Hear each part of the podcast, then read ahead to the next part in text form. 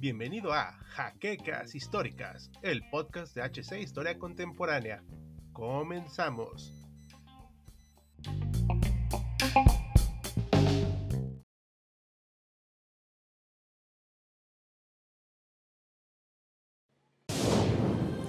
Bienvenidos a HC Historia Contemporánea, la página histórica por excelencia. Stars. Eres Jill Valentine, una de las supervivientes del grupo Stars, la cual fue parte de la tragedia de la mansión donde se descubrieron los experimentos de la compañía Umbrella. En este momento, solo quieres escapar de la desgracia que es Raccoon City, infestada de zombies y colapsada en todo aspecto, más allá de toda posible salvación. Para lograrlo, deberás evitar una amenaza nunca antes vista, cuya presencia se convertirá rápidamente en tu némesis. Y así, damos inicio a Resident Evil 3 Nemesis, el último juego de la saga principal salido en PlayStation en 1999. Bienvenidos historiadores, los acompaña Hal en una nueva entrega de Pixeles Históricos, donde, con motivo del Spooky Month, visitaremos uno de los juegos clásicos de Survival Horror. Les recordamos que pueden apoyarnos en Patreon para obtener divertidas recompensas y ayudarnos a que crezca el canal. Y como siempre, pongan su manita arriba, presionen la campanita, suscríbanse, comenten y sobre todo, compartan nuestro contenido para llegar a más gente. Pero antes, veamos qué pasaba ese año. Hace poco hicimos el contexto de 1999 por lo que podemos hablar de otros eventos que sucedieron ese año. En el mencionado vimos el lanzamiento de grandes juegos, Donkey Kong 64, Silent Hill, Final Fantasy VIII, Tony Hawk's Pro Skater, Super Smash Bros., Soul Calibur, Sonic Adventure y Mario Party, entre otros, siendo uno de los años más importantes para la industria, solo por debajo del 2004.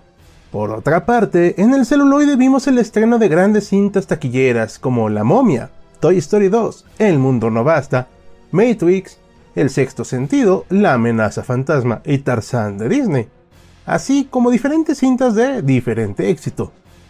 Pero, ¿por qué se hizo Resident Evil 3 ese año? Veámoslo a continuación.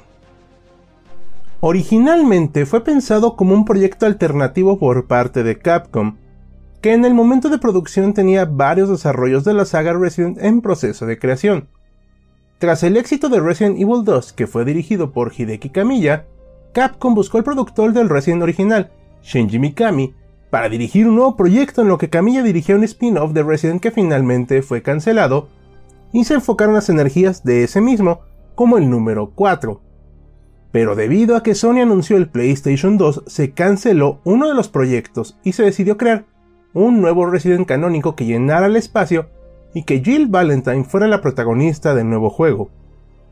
Curiosamente, fue desarrollado al mismo tiempo que Code Veronica para Dreamcast, por lo que hubo discusiones en cuanto al número que ocuparía este Resident, porque incluso se le nombró 1.9 o 1.5, ya que ocurre antes de los eventos de Resident Evil 2, pero se decidió finalmente que fuera el 3 para mantener la continuidad y darle un cierre de trilogía en PlayStation.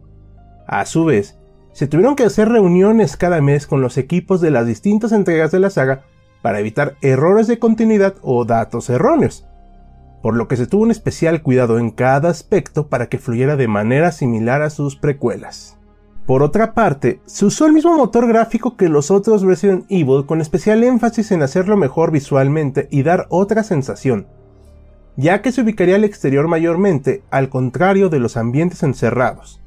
Pero, ¿qué tal se juega? Veámoslo a continuación. Resident Evil 3 Nemesis es un juego que está más enfocado en la acción que sus antecesores, con el agregado de la constante amenaza de la bestia y arma biológica llamada Nemesis, que está programada para perseguir a los miembros de STARS, siendo la protagonista Jill Valentine una de estas exagentes que casualmente está en esa ubicación. La destrucción de Raccoon City es inminente, por lo que se siente la desolación del ambiente, la desesperación por escapar del bombardeo de la ciudad y la persecución de esta arma que nos recuerda al T-800 de Terminator, cuyo acoso provoca sustos y momentos de tensión.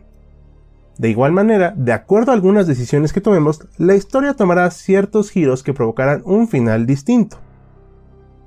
El modo de juego en sí es muy similar a sus antecesores, con el mismo esquema de control de tanque, pero con algunas mejoras como una vuelta más rápida y con una mayor cantidad de munición para emprender nuestra aventura. Los acertijos, momentos de sustos y zombies siguen presentes, pero con el ambiente más abierto podemos tener una sensación distinta, pero similar.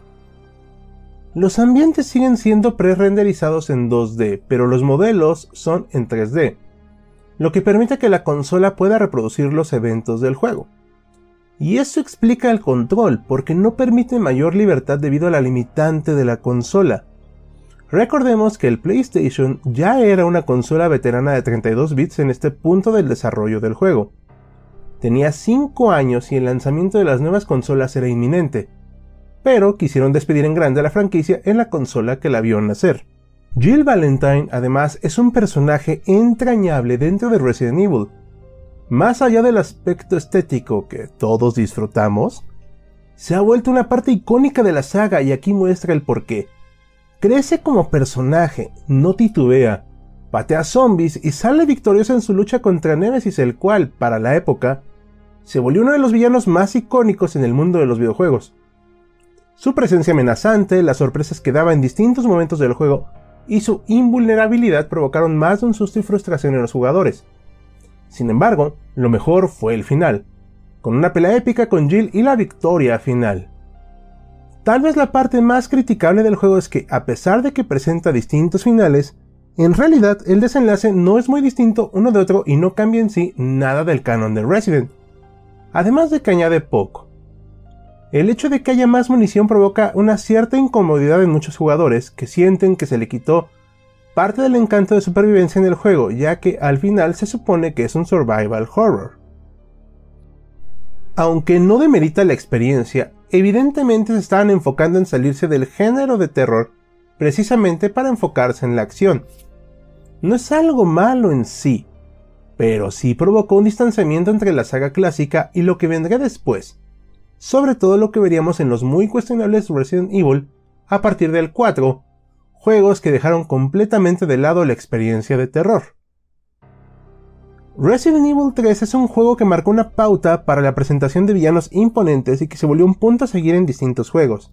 Por ejemplo, vean el enfoque que le da Ubisoft a sus villanos en la saga Far Cry.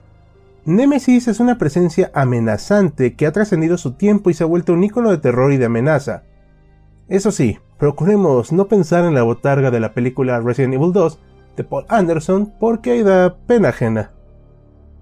A su vez, al destruirse Raccoon City permitió que la franquicia pudiera salir de su entorno original y expandirse como un fenómeno global, lo cual se promovió especialmente a partir de Resident Evil 4. Al final podemos decir que fue una excelente despedida a la franquicia dentro del PlayStation. No es, ni de cerca, el mejor de la saga, pero sí uno que es muy disfrutable. Respecto a qué tanto envejecido, aquí tenemos un pequeño problema con el juego.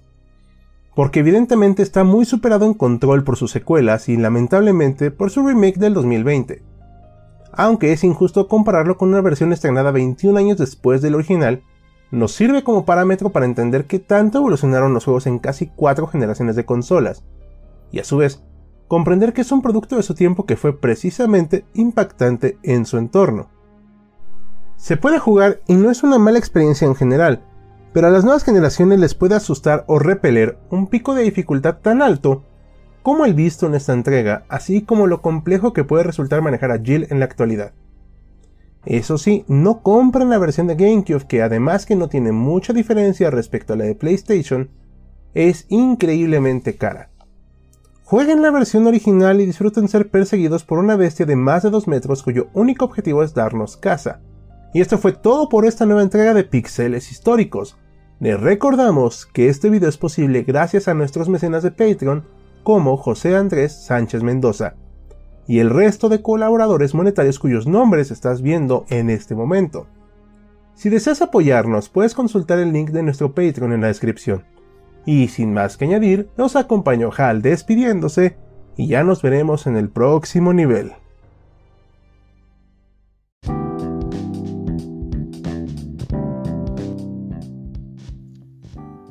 la siguiente semana en un nuevo episodio de Jaquecas Históricas, el podcast oficial de HC Historia Contemporánea.